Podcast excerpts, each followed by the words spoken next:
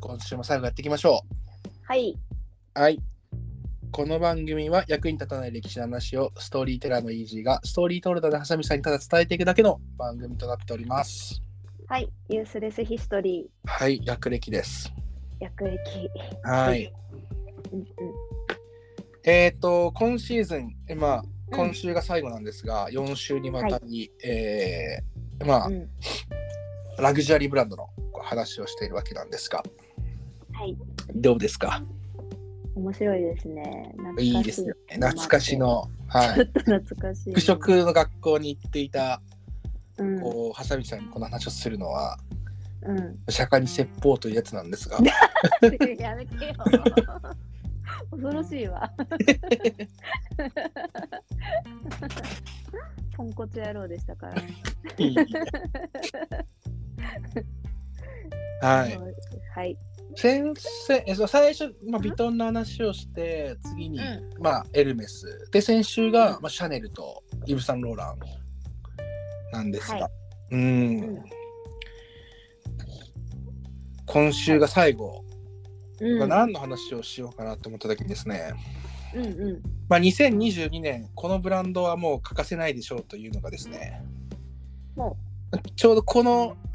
あのー回を配信するときにはどうなってるかわからないんですが、う。え、うん。今ですね、映画をやって、はいあの、ハウス・オブ・グッチという映画をやってまして、はい。ガガさん。レディー・ガガがやってるわけですよ。まあ、グッチ一族のこの争い、この内紛の凄まじさっていうのをですね、やあっあ、てそるんうでなすんが、だ。はい。僕まだ映画は見てないです。いや私も見てないんだよね、はい今日行こうかと思ったけど見てないけどネタバレになるかもしれないけど、グッチ の。ただ、まあ、映画がどういうふうに書かれてるかは知らないけど、あーあのまあもちろんフィクションにしてるとは思うんで一部、うんうんううん、ん、が分からないいけど、うんまあ、実際グッチってどんなことが起きたのっていうのを、まあ、やろうかなと思ってほうほうほう思います。はいなんでネタバレかもしれないです。僕もまだ見てないんで、うんもしかしたらネタバレですっていうはい話で、えーうん今回はですね、えーうんビジネスの方にフォーカスしていくので、まあ、グッはチいがどんなことをしたかっていうファッション的な話はちょっとほとんど実はしなくて、おー グッチのちょっとまあそのビジネス的な話でフォーカスしていこうかなと思います。その映画に合わせてね、えーグッハウス・オブ・グッチ公開記念、勝手に勝手にえーグッチの話をしていこうかなと思う。 はいはいもうグッチ一族の話ですね。これさでもあれかあのあれだよね配信される頃なんかちょっともうやってないかもしれないみたいやってないかもしれないれですね。もう多分1ヶ月以上後なん で、まあ、3月ぐらいになってるかもしれないですね、これ、配信されると。 一応なんか、あの、証拠として言っておくと、1月の23日に撮ってるんで、ないそうですねはい2本目本日はい。 撮ってるんで、一応、あの、1月23日の話をしてるっていうことにしてもらって、うんうんうんえーっと、まあ、グッチの話をしていきたいなと思います。はーいグッチって、まあ、1921年に創業したんですが、えー21 921年ですね。はいはいえっと、もともとは、まあ、カバン作りの会社として、イタリアのフィレンツェっていうところで、まあ、開業しました。おーで、うんあのーこれね、この内紛のごたごたっていうのは、これ、口で説明すると結構ややこしいんだけど、うん本当は家系図を見せたいぐらいなんだよね。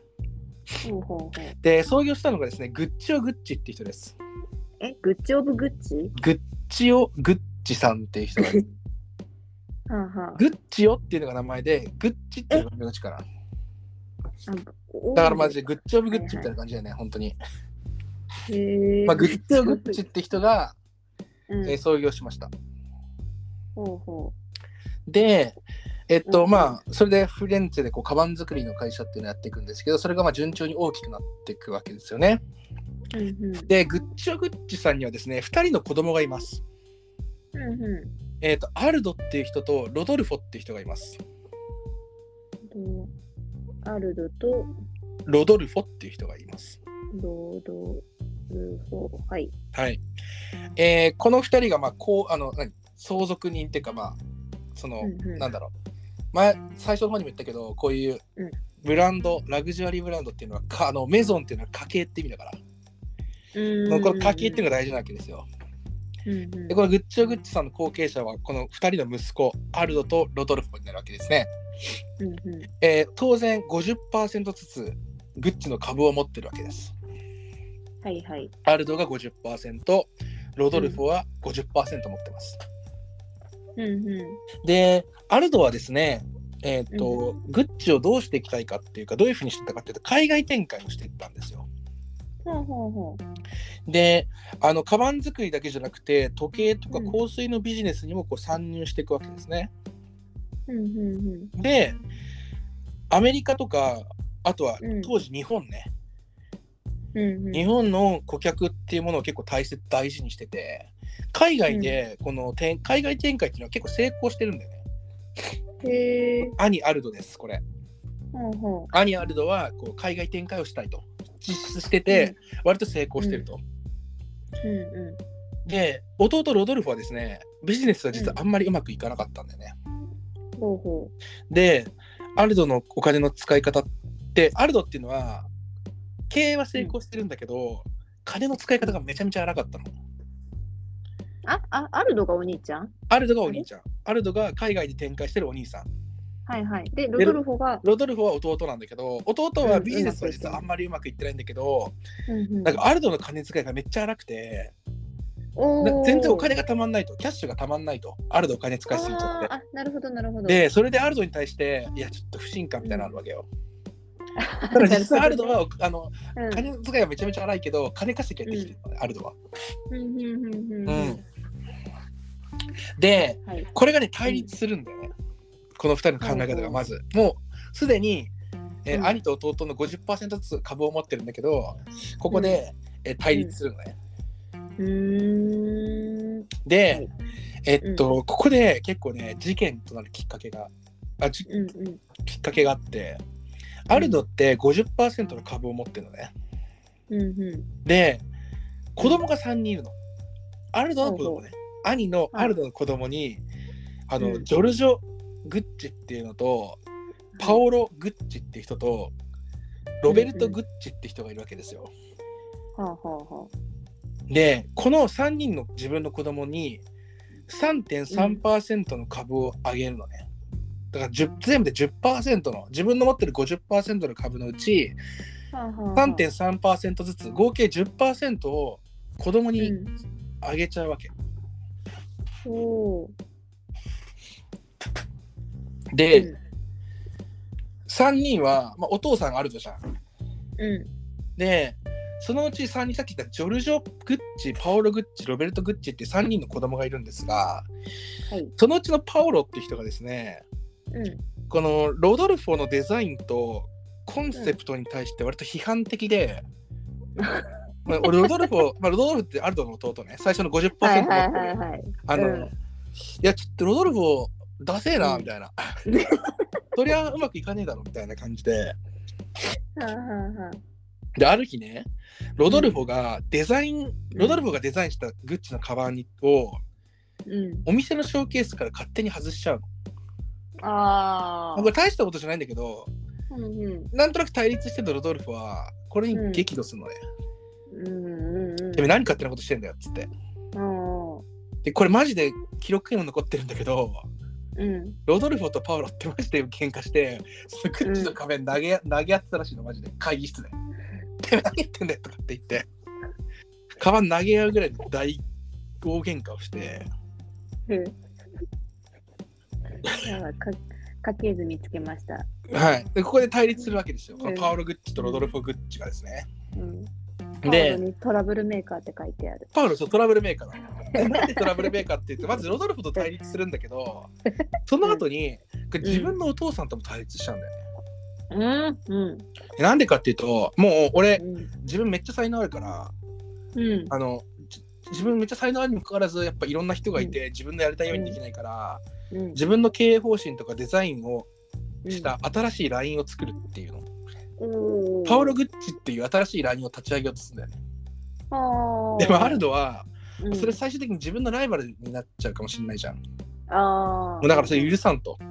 おおでパウロとアルドの親子喧嘩も始まっちゃうのー。えーうん、でこれもね流血事件にもなってってえ結構ガチ喧嘩みたいな喧嘩したわけですよだか、からあのパオロは自分のお父さんのアルドとも喧嘩してるしおじさんのロドルフォとも喧嘩してるのねおおー。でもう一つ実は反乱があってうん。うんロドルフォの今度ロドルフォの息子ね、さっきのはアルドの息子だけど、ロドルフォの息子がいてうんうん。マウリツィオっていう息子がいるんですようん、マリトッツォみたいだね。マリトッツォみたいだけどマウリツィオって人がいてうんでまあこの人はですね、まあ、グッチのあのこの人の経営方針っていうのがあってまたもグッチっていやこのままだとちょっときついとう、うん、だから外部デザイナーとか連れてきてグッチを刷新していくべきだっていうふうに思うわけ、で、うんうんうおじさんのアルドのやってることももう古いよってん。おお、はい。でうん。周りの市場っていうのは実はマウリツを一番評価してるんだよねえーマウリツをいやお前やばい確かに言ってること正しいって周りの市場はマウリツを評価してるわけ、うんうんでこの時にロドルフォが死んじゃう、うんおお。ではい。ロドルフォの持っていた50%の株を全部マウリツが引き継ぐんだよねおお。すごい。うん、急に力も。そう遺言状によりただこの遺言状も実はなんかロドルフォが、うん。あのマウリッツォが改ざんしてんじゃねえかっていう疑惑もあるんだ けどでここからマウリあのロドルフォいなくなっちゃいます死んじゃいますああ。でああアル。ドは生きてるからアルドとまたロドルフォの対立になってるわけ、アルド。でアルドって、はんはんはん。アルドっていうそのグッチオグッチの創業者のロうん2人の子供、アルドとロドルフォっていう子供がいるんだけど、うんロドルフォの子、。さらに子供だから最初のグッチオグッチの孫のマウリッツォと、うん。そのおじさんのアルドがうんうんうん対立してて、トラブルメーカーのパウロはもうのけものにされちゃってるわけよ。ああ、そうですか。うん。もうちょっと一回一線からこう、 はい、もう出てってくださいみたいな。もうおじさんとも喧嘩するし、自分のおとあのお父さんとも喧嘩しちゃってるから、一旦、 一旦出てってって言って、まあ、ちょっと一回前線からはこう出てくるんだけど、うんまずアルドとロドルフォの対立っていうのがここから始まるわけね。うんうんうただ、マウリッツィオってんうん。株を50%しか持ってないわけよ。うんうんうん。あのお父さんから引き継いだロドルフォから引き継いだ50%しか持ってないから、経営権はないのね。おお。ほうほここで、えーうんマウリッツィオ考えます。その一族のはみ出し者だったパオロと手を組んでう。おお。パオロ3.3%の株を持ってるんですよ。うんうんうんお父さんからもらったうん10%のうちの3分の1の3.3%。うんでこれでアルドとパオロ、うんあそのパオロとマウリッツィオがですね手を組んで、うんこうすると53.3%株を持ってて、過半数を取って経営権を持つことになるんだよね。うん。うん。経営権を持ちました。いそして、アルドがどんぶり勘定をしていると、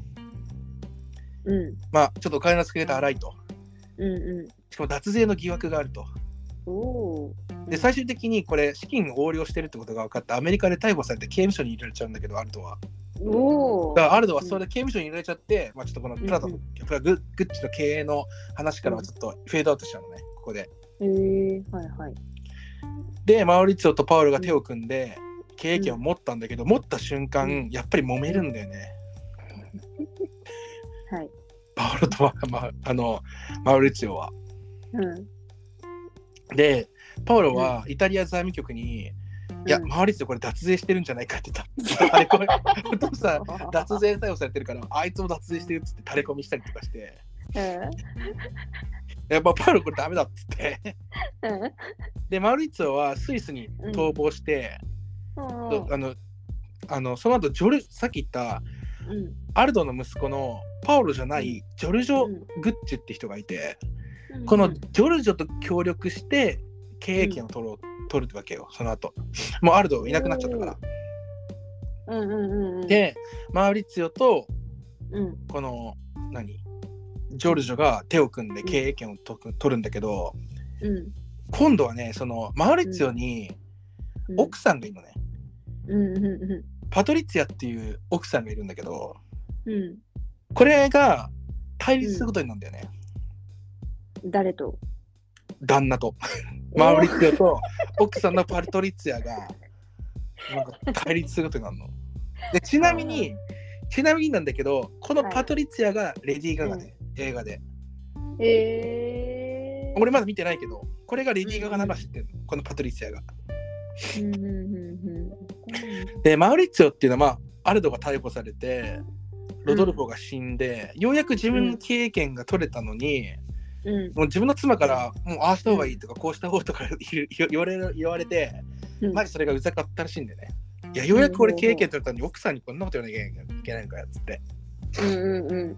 で経験を掌握したいこのマウリッツィオはですね、うん結局外部に助けを求めることになるの。おおはい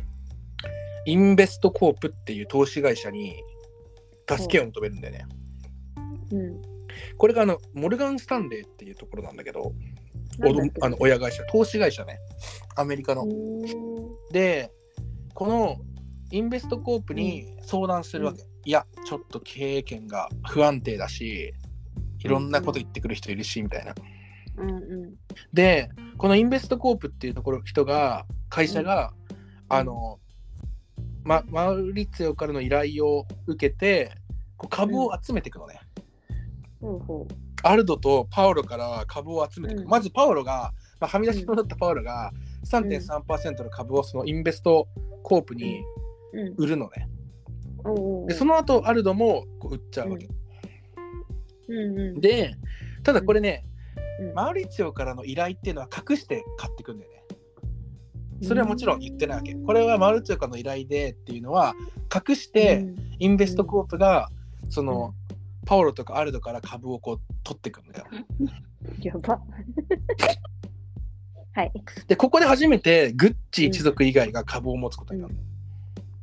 うーんでそのうん後アルドからも株を取得してマウリッツィオが50%、インベストコープが50%の株を持ってこのタッグで会社を経営していこうと思うわけようんうんうでマウリッツィオがこれでようやく経営ができるようになってくるのねんほうほであ一見落着と思うじゃんううんただね、うんあの売り上げが伸びない、マウリッツィオが経営になったら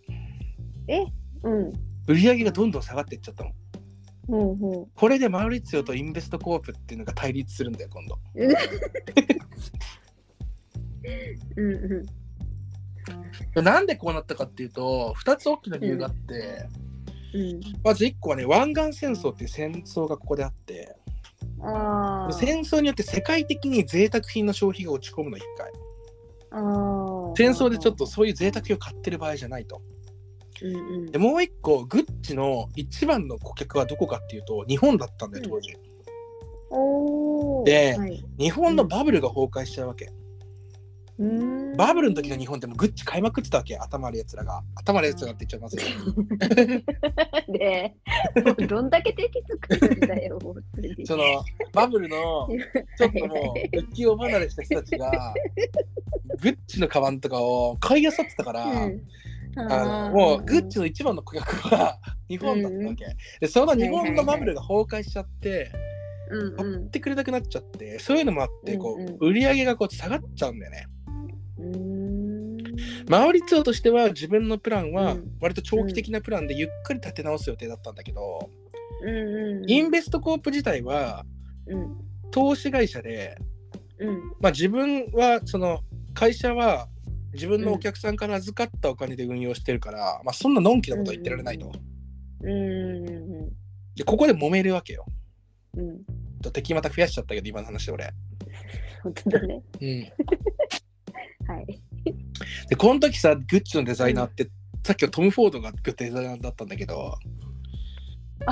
ええそうトム・フォードってグッチのデザイナーだった時もあってほうほでそのトム・フォードがう。うん。いこうもう俺やめたいっていうぐらい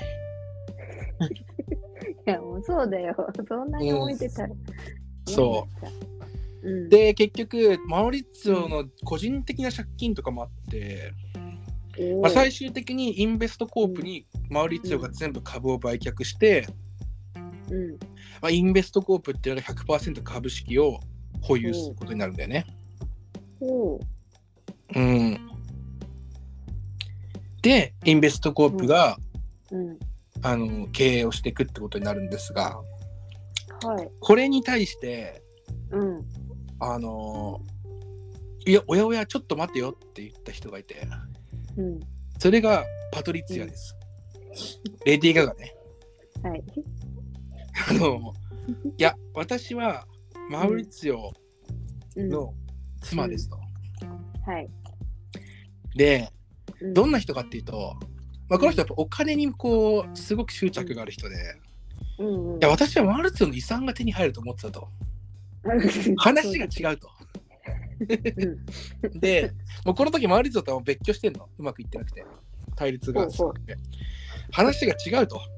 うん。であの遺産が入ってくるはずなのに借金してて株も全部売っうん。ちゃってグッチの経営権もないと。うんうん。もともと結婚してすぐとか私はもうグッチの妻の、ま、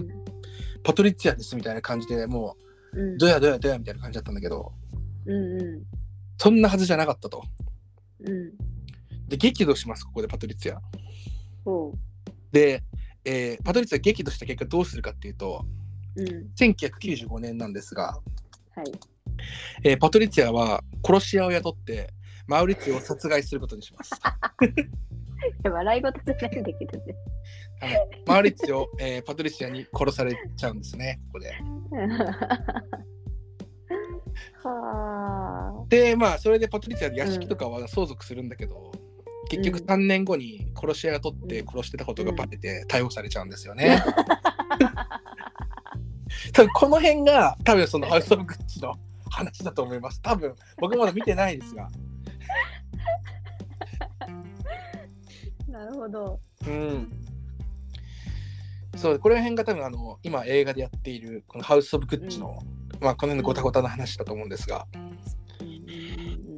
ちなみにうんうん。身内のごたごたで殺されちゃった人って、うん。うん他にもいるんですよ。このグッチさん以外にデザもインまあデデザイナーでザイナーで知ってるえ知らない。身内に殺されちゃった人。これ有名な人がね、ベルサーチっていう人がいて、ほう。ベルサーチさんは創業者があのうん殺されちゃうんだよね、ほシアに。う。すぐ雇う。えー、そうなのベルサーチってわかるなんか太陽みたいな。あ、そうそうそうそう そう。そうなんですよ。まあそんなのがあったから結構こういうのは全くないわけじゃないという。へえでここから、まあうんインベストコープっていうところがこう経営することによって、まあ、世界的なうんブランドになっていくんでね。うんへーなんかでも、今聞いて、ちょっとなんか、グッチはもうやめようかなってなんか思って、なんだろいやでもう。うん。この「ハウス・オブ・グッチ」ってうん。映画はですねグッチがもう全面協力してんだよね。だからレディー・ガガとか着てる服全部グッチのさ、うん服じゃん。うんうんうんでそれをこのインベストコープってところが経営してるからうん。うん。全面協力するんだけども創業者一族はマジで批判的らしい、うんこの映画に対して。 実は。いや、そりゃそうでしょうよ。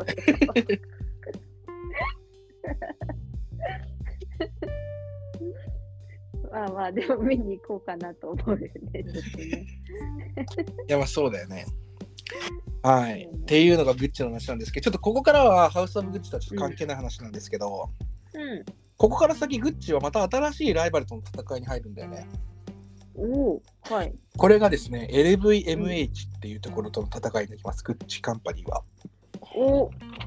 はい。えそーっれとはあれやないですか。そあうれまあ最初の方にビあのルイ・ヴィトンっていうのやったんですが、うんうんうん。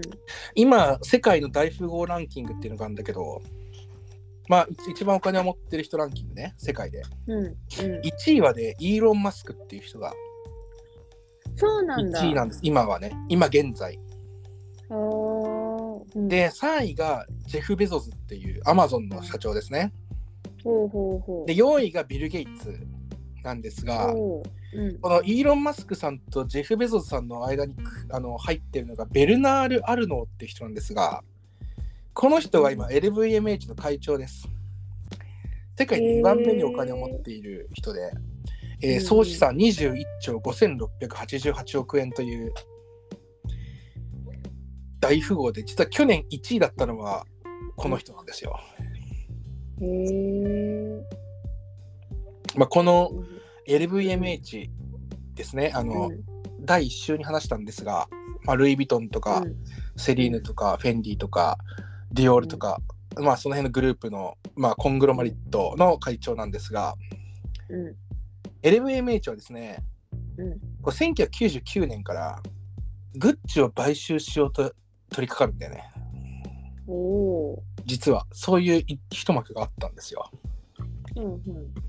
で、プラダが持ってる9.5%のグッチの株をね、まず取得するの。秘密裏に。はいで、もともとグッチとプラダってめちゃめちゃライバル関係なのね。ももうフィレンツェの有名なグッチとミラノの有名なプラダっていう、ううんうんうんフィレンツェのグッチ、ミラノのプラダっていう、この2つのイタリアの、まあ、ライバル関係の会社で、で、プラダはグッチの株を9.5%持ってたんだよね。おで、えっと、ーそこであのプラダからこの LVMH、ルイ・ヴィトン・モエ・ヘネシーがですねあの、はいその持ってる9.5%の株をまず買いますうんうんで他からも買いましてですね最終的に、えっとうんこのルイ・ヴィトン・モエ・ヘネシーはですね34.4%の株を取得するんだよねおーグッチやばいとやばいこのままいくと、ヴィトンに買収されてしまうと我々うんも、うんうんでここで買収防衛策を出しますはい買収されないように頑張るんだよねでうん従業員向けに新株っていうのを発行して、おーまあ新しい株をガーって作って自分の従業員にばらまいて、うんで、まあ、薄めるんだよね株を。うんおーでこれに対して、まあ、不当だって言って、まあ、LVMH がこう裁判をしたりとかしてるんだけどうんただ、まあ、薄めたところでやっぱり LVMH が株を買いましていったら最終的にこれ LVMH に買収されちゃうんだよねこれも時間の問題。うんうんうんでここで救いの手がこうプラダに、プラダじゃねプラダにグッチにグッチにはいはい差し伸べた人がいるんですよ。うんうんこれが大富豪のフランソワ・ピノーって人なんですが、うんこの人が友好的な株主として出資するっていう救いの手を差し伸べるんだよね。へえうんで、あの、うんこの人何し何やってる人かっていうと、プランタンっていう会社をやっていて、プランタン銀座って知らないああうんあのプランタンの、まあ、創業者の人なんだけど、あのこの人が駅の横にあるやそう、この人が、まあ、うんこのプランタンとかやってるこのフランソワ・ピノーって人が、まあ友好的な株主として、つうんまあ、グッチに出資することで、グッチの買収からこう、うん何た助けて、結局、うん買収は失敗するんだよね、LVMH の。へえで、ピノーはグッチにある提案をするのね。うんで、それが、サノフィボーテっていうところと統合しませんかっていう話を持ちかけるの。こで、これが、イブ・サンローランの会社なんだよね、うえ え実はあ れ。先週話してた、イヴ・サンローラン有するサノフィ・ボーテとの統合っていうのをピノがグッチに提案して、あああもう俺こんなごたごたやめようって言ったトム・フォードも「えマジサンローラン来んの?」って言って 「あそれめっちゃええやん」って言って、うんうん、それ統合にもう大賛成って言って結局うんうんえっとそのサノフィ・ボーテとの統合をすることになってへえでこのフランスはピノはグッチの株式の40%を取って最大株主になってうんうんうんで、まあ、LVH の保有株式っていうのは20%ぐらいまで減っちゃって買収失敗します。おおで、えっと、サノフィボーテっていう会社に一つになって、今はね、ケリングっていうグループになってるの。ケリングっケリング。えっと、さっき言ってた LVMH っていうのが巨,、巨大コングラマリットなんだけど、うん2番目に大きいのがこのケリングっていうグループなんだよね。うんうん今の、今のアパレル系のあの配置としては。まあ、LVMH ってうんまあ何回も言うけど、ビトンとかフェンディとうかんセリーヌとか、うんあのそういった、まあ、数々のブランドの集合体あのそれだけじゃなくてあの、うんドンペリとかの、うんとかあと,、えー、とボンマルシェとかそういうのもやってるんだけど でケリングってどういうところが入ってるかっていうとうん今のグッチだよねうんあとイブ・サンローランうんあとボッテガ・ベネッタとかおおあとバレンシアガとかああとアレクサンダー・マック・イーンとかあーなんかうんはいなんかこの辺りがこう入ってるのながこのケリングっていうところですね。うんで、えー、と3番目に大きいのが実はリシュモンっていうのがあってダンヒルとかカルティエとかが入ってるグループがあるんだけど、まあ、今はそういう大きい会社っていうのが3つバンバンバンってあるんだよね。うんまああのこのケリングと LVMH はもうね何回も買収で戦ってんだよ。うん特に1回あったのはあのまあプラダがうんあの何ミラノじゃん。でフィレンツェに、あのこのグんプッラチダがミラノどっちプラダはミラノだね。プラダがミラノかそうそう。で、フィレンツェでグッチっていう有名なのがあって、うんうんで、一回すごい買収合戦になったのが、あのローマを拠点としているのがフェンディっていう会社なの。おおで、その買収防衛合戦って、買収合戦っていうのがあって、最終的に LVMH が買収することになって、フェンディよまあ、今、フェンディってそう、LVMH の傘下に入ってるんだけど、うーん最近だとさ、あと、うんそのアルノ会長はもうめちゃめちゃ買収しまくってるから、ほうほう有名なので去年、うん1兆7000億円でティファニーを買ってるんだよね、LVMH。あティーファニーすら買収されて、そのニュースちらっと見た気がするそうなんですすよ。ティファニー買収されちゃったんですよね。かなるほどうん。いえ本当はみんな買収されたくないのや、されたくないでしょ。そっか好きにやれなくなっちゃうからそうだね。やっぱり好きにできなくなるよね。しかも、うんうんうんえーっと、結構そのピノを書いあの、あるのか、うんあの、うんベルナール・アルノって、結構無理やり買収して、割と自分のやりたいようにやってっから、結構嫌われてるねう。わ本当にデザイナー界から。うん。うんまあ、これが、まあ、いグッチのごたごた です。まあ、いろいろありまして、今仲良くはや世れば界いいのに的なうん会社になって、うんう。うんいんや、だから今さ、実はさ、LVMH って、まあ、フランスはピノじゃねえや、それじゃなくて、ベルナール・アルノか、うんまあ、この人が今会長になって、まあ、世界で2番目にお金持ちっていう人なんですが、まあ、この人もですね、もう70歳を超えてるんですよ。おおそうですかはいで、実はね、子供が5人いるんだよね。おお誰に後継後継者が誰になるかっていうのがもうーうんあのみんなすごい興味の的です ね5人子供がいて誰になるかっていう大変だねうーんかいやもうだって持ってるんだって21兆円持ってんだよ もう蝶の字がえ蝶ってあの豆腐の蝶と一緒いや違うでしょえ手辺のやつ手変じゃないよえ蝶ってどういう何変かは分かんないけどえ手変に1兆2兆の兆で挑むっていう字だねえああ朝鮮の兆の手変を取った感じだよねああ、桃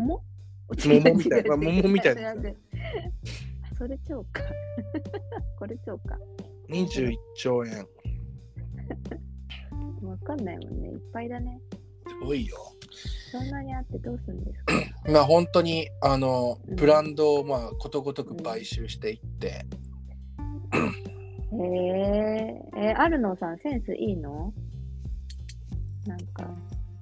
センスがいいかどうかわかんないでも商売のセンスがいいんじゃないああ、なるほど。うんだって別にあるの自体はうん。あのブランド業界とは全く無縁な人だから本当にうん、うんしかもアメリカの人なんだよねあ、そうなんだ。うんうんまあそのフランス人なんだよ、まあ、名前ももちろんさベルナール・アルドってフランス人っぽい名前じゃんでもなんかそのその国のぽい感まだよくわかんない。フランスの人なんだけ どただうんうん。フランスがあんまり好きじゃなくてアメリカに行くみたいなへー感じの人なんだけどうんうんうんうんだからまあものすごいあのうん権力の中心にいる人ですよ、へえまあ、4週にわたってちょっとファッショうンのん話をしてきたんですが、うん、なんか最後テンション落ちちゃう。なん でよなんでよなんかやだな、なんかこんな、こんなんは大変だね、会社って。大変こんなに大きくなったら大変ですよ、だうね、ん、いやーそっか。どうでしなんた最初ビトンエルメス、うんうんやうってるん、うんいや、グうーんなんかグッチは欲しいと思わなくなっちゃったのと。でもなんかさこういうのを知るっていうのがなんかやっぱ歴史史を知る意義が確かになんかさ、グッ何も知らないでグッチを持ってる人と こういうのを知ったりねだからこのブランンドが好きみたいなのってやっぱりなんかね違うよね、そうだね。うん、確かに確かに。こういうので欲しくなるなくなるっていうことは結構あるよねやっぱ俺だってサンローランが好きなのはうん。なんかやっぱそのなんだろう歴史的なものもあるよねうん。イブ・サンローランうんジャケットかっこよかったし。いやかっこいいしやっぱなんかうんぎ神様からギフトをもらった人なんだなって思うしそうだね。うんそれそれ好きだね、リジーさんね。神様からギフトをもらった人ギフテッドモーツァルトだけあと。そうそうそうそうギフテッドって言ってるんですけどいやもうサンローランマジでギフトをもらった人だと思うー。ううんんまあ大体のその天才と言われてるデザイナーうんうんうん。はもうみんなそうなんだけどねそうだね。そのそれこそあのジャンポール・ゴルチエとかさうんなんかうんマルジェラとかさマルタンマルジェラ。マルタン・マルジェラとかさうんうん。私あの人好きだよ。ジャンガリアーノ。ジャンガリアーノマンジャンガリアーノとかもねディオールの好うんきだったな。なんかあのぶっ飛んでる感じの加工からして好きだ った。もうでも絶対変人じゃなんか変人好きなんだもん。ん絶対変人じゃん、あの人はやばいでしょうね。うんね、ジャンガリアーノも絶対変人だけどまあでもやっぱ人気でうんうんうんうん。かっこよかった。うん、まあ日本だと幼児山本とかねああ、うん。まああと川久保玲とかさ、うんうんうん。昔なんかの時にリミフーのさ、ファうッショんンショー行った時あって、うん、可愛かったな。やっぱすごいよねうん。あとラフシモンズとかさ、まあ、ラフシモンズおー超人気だからねまあそれこそあの、うんあのジルサンダーとかうん。うんあのさっき話したフィービー・ファイロは確か、うん去年か今年独立して自分のブランドを立ち上げたんだよねあ、そうなんだ。そうそうまあもともとセリーヌのあの、デザイナーだったんだけど、2000今から3 4年ぐらい前にセリーヌ辞めてずっとうん。なんかどうするのかなと思ってたんだけど最近また新しい自分のオリジナルブランドを作るみたいな。へえ。うん、で LVMH とうん。がなんかプロデュースするみたいなおお。感じですね。へえ。ちょっとどうなったかは知らないんだけど。なるほど。うん。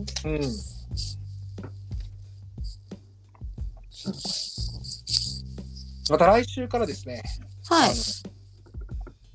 うーんと、また新しいシーズンになっていくんですが、うん。ちょっと来週社会派やろうかなと思ってて、あ、すそうだった。そんなこと言ってちょっと準備するる。のに時間かかりそうだから、まあ、こんな早めに、うん。あの、シーズン、まだ1月の23日なんですが、この放送は多分うん。 3月の頭ぐらいにおー。思います。わかりました。うん。じゃあまた来週です ね。最後ちょっと。なんかもやっとしたままだったよなな んか。あの、ハウスアム公開記念で、グッズの話をして、終わろうかなと。 はい。はい。 はい、でもありがとうございました。はい。ありがとうございました。また来週。はい。また来週。さようなら。さよなら。